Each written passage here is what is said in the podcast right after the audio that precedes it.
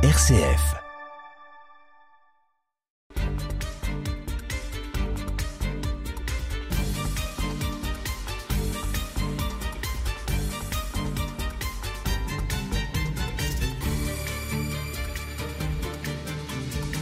Dans l'émission précédente, nous avons dit que la famille d'Orléans avait hérité du comté de Champagne et donc de Cézanne. C'est cette famille qui, après le pillage de la ville par le comte de Salisbury, décide la construction à l'emplacement du château de grandes salles, dites salles d'Orléans.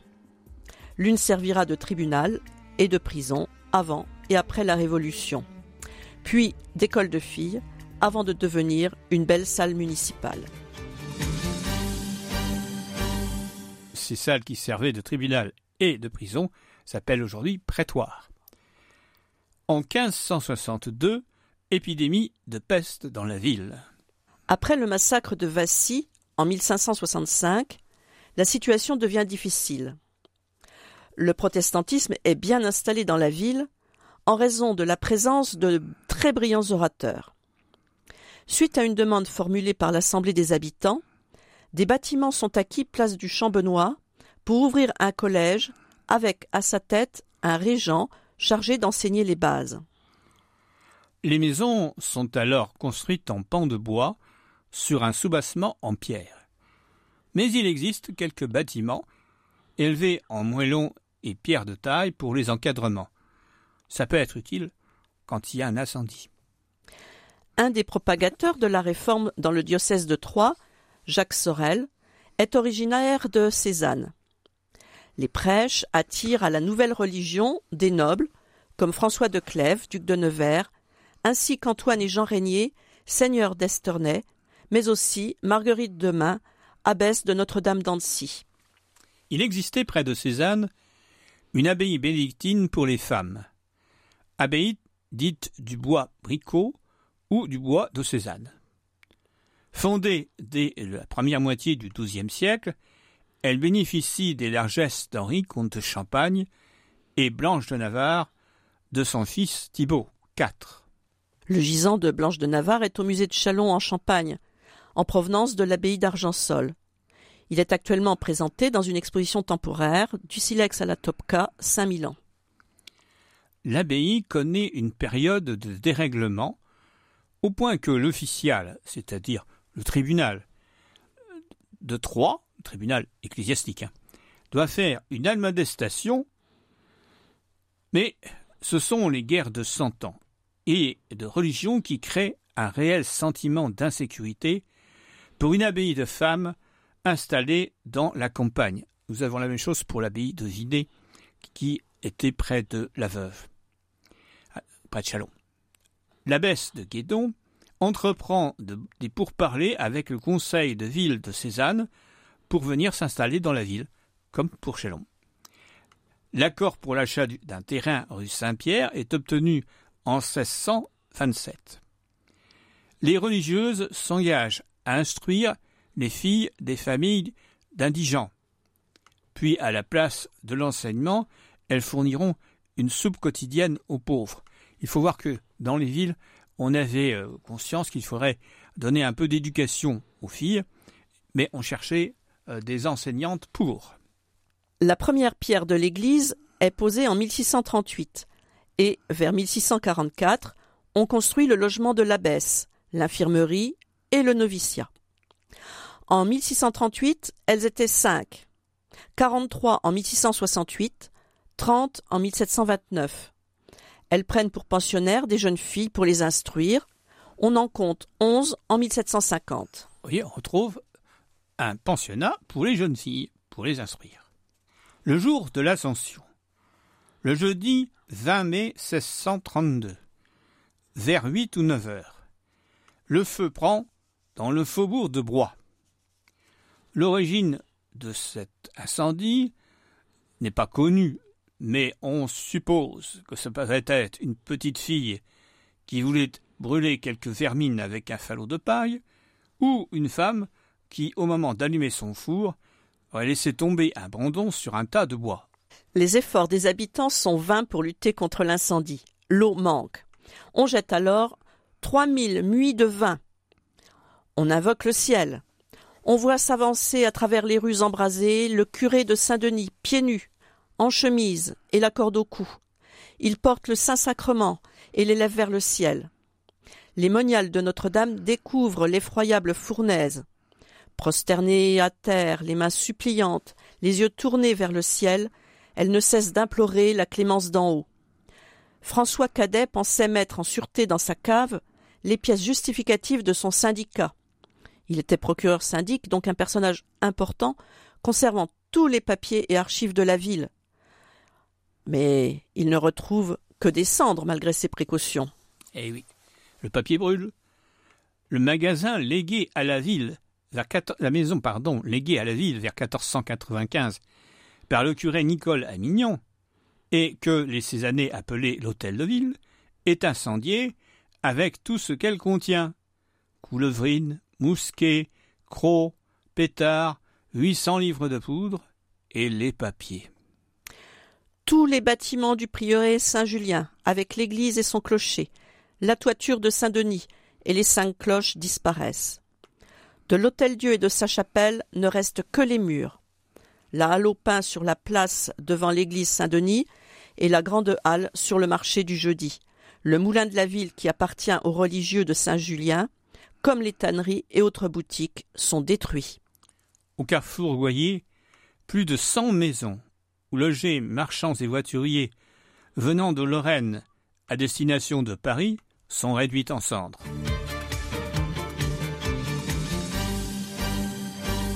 Les dégâts sont si importants qu'ils doivent être constatés par un représentant de l'intendant.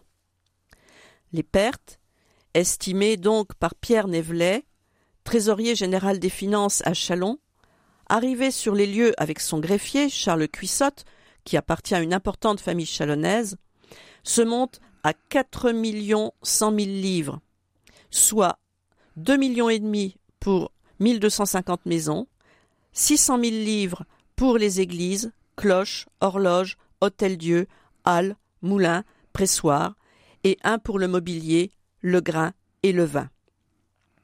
Les 1250 maisons détruites en 1632 sont à rapprocher des 1135 comptabilisées dans le recensement de 1846.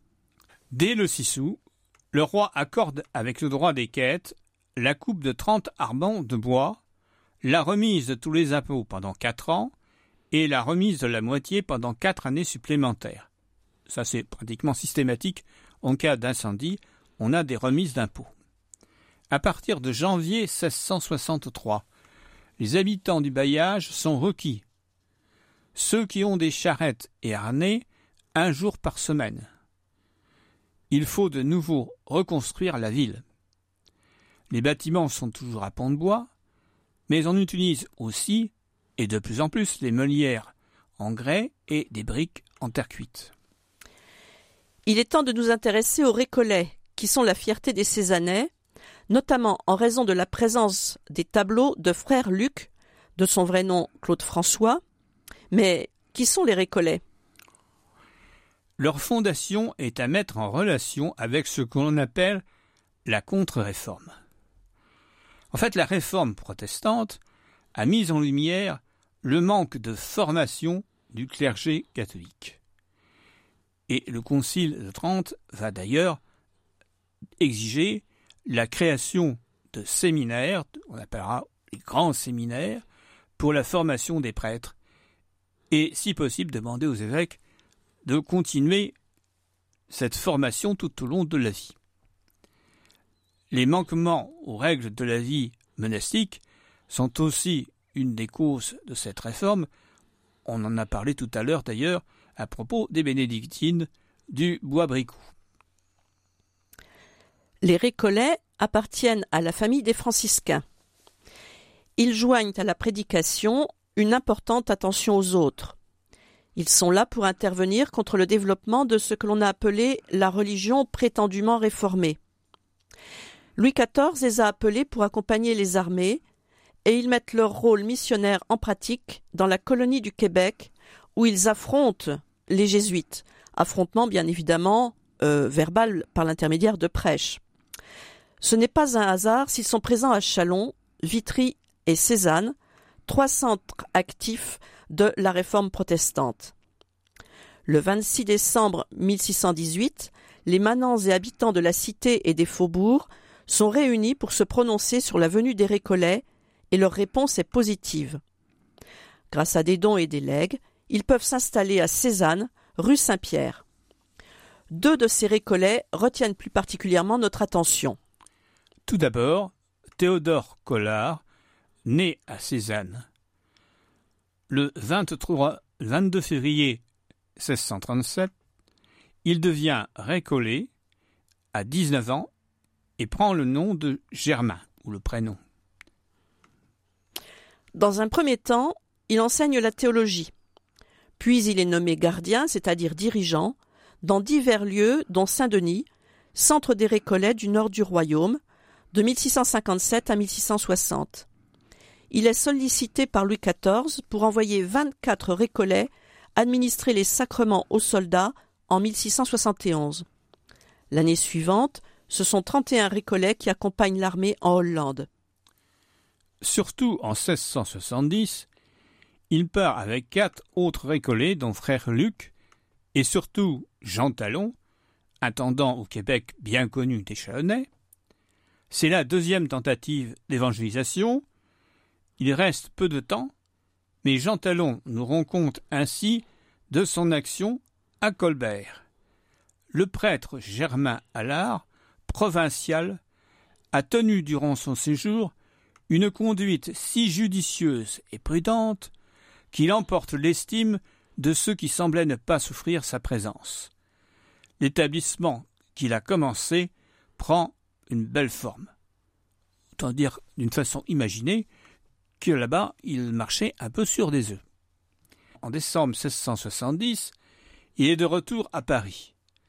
En 1680, il est nommé évêque de Vence par Louis XIV. Mais son épiscopat est bref puisqu'il meurt en 1685 après avoir assisté à l'Assemblée générale du clergé.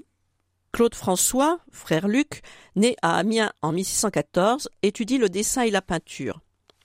À Paris, il fréquente l'atelier de Simon Vouette et rencontre Charles Lebrun lors d'un séjour à Rome. Il souhaitait entrer chez les Récollets, mais son projet est retardé par l'état de santé de sa mère. Il prend enfin l'habit en 1644. Il attend que sa mère soit décédée. Il continue de peindre pour les églises, au Québec, au Palais du Louvre.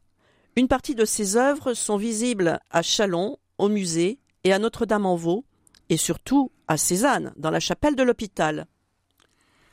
La ceinture des mains qui ont pris la place des fossés de l'enceinte, parce qu'on a fini par abandonner le rempart et les enceintes qui ne servaient pas à grand-chose, présente un réel intérêt aujourd'hui, encore plus que jamais, avec ces 400 arbres plantés sur un kilomètre.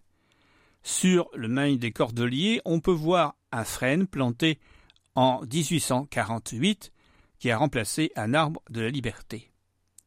Un autre élément de curiosité, les échoppes accolées à Saint-Denis, qui font penser à celles qui existaient au sud et à l'est de Notre-Dame-en-Vaux à Châlons-en-Champagne.